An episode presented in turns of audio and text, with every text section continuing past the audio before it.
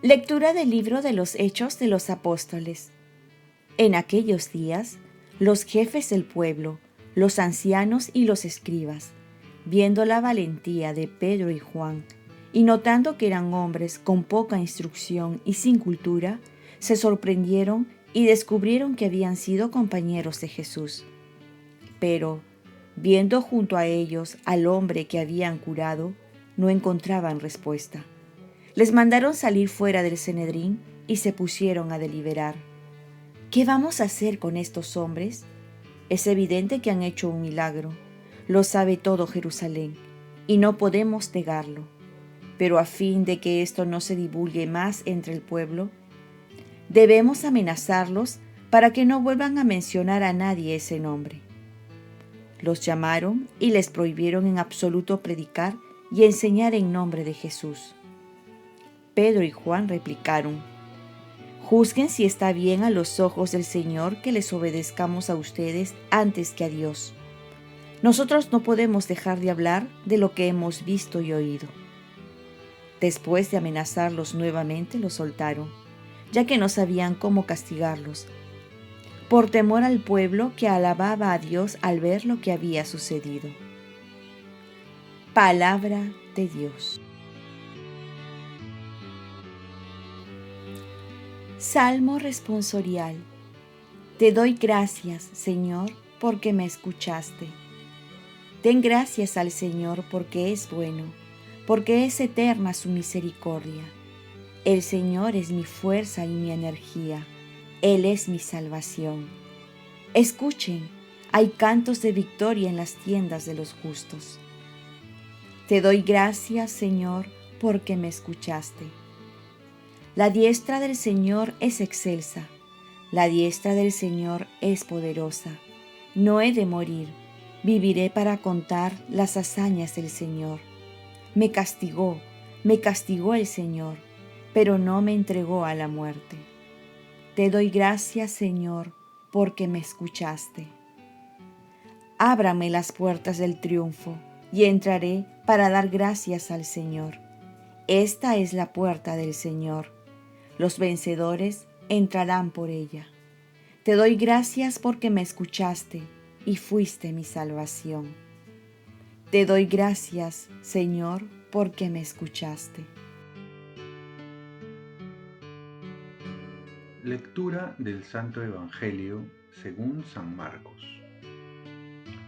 Jesús, resucitado al amanecer del primer día de la semana, se apareció primero a María Magdalena, de la que había echado siete demonios. Ella fue a anunciárselo a sus compañeros que estaban de duelo y llorando. Ellos, al oírle decir que estaba vivo y que lo había visto, no le creyeron.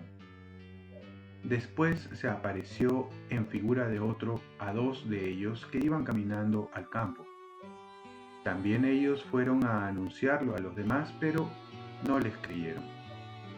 Por último se apareció Jesús a los once, cuando estaban a la mesa, y les echó en cara su incredulidad y su dureza de corazón, porque no habían creído a los que lo habían visto resucitado.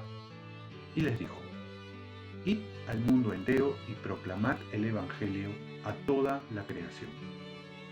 Palabra del Señor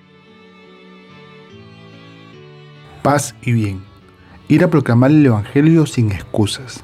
El evangelista Marco nos dice sobre las apariciones de Jesús resucitado en tres oportunidades, pero en las tres oportunidades vemos que no van a creer.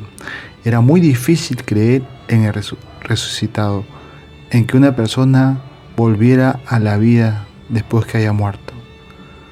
Pero también hay algunos que creyeron. ¿Por qué nos cuesta creer tanto en las promesas de Jesús? Y es que seguro estamos tan acostumbrados a creer las malas noticias que nos cuesta creer las buenas. Veamos también a quién se aparece Jesús. Primero a María Magdalena, una mujer que había tenido una mala reputación. A los discípulos de Maús, quienes se iban decepcionados de ver a Cristo muerto en la cruz. Y por último, a sus discípulos que habían estado con él, pero que lo habían abandonado. Pero a pesar de ello, van a tener una dura misión y van a tener que darlo a conocer. Como vemos, son personajes que erraron, que no merecían quizás tener el privilegio de que Jesús se les apareciera.